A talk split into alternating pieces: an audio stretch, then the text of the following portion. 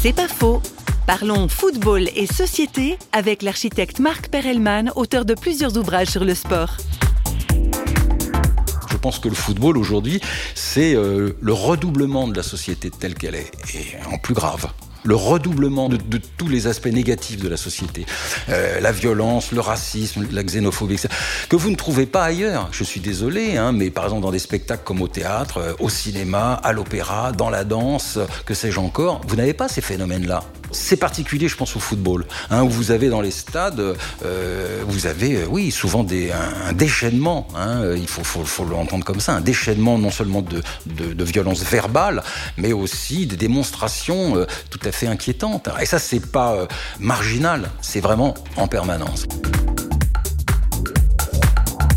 C'est pas faux, vous a été proposé par Parole.fm.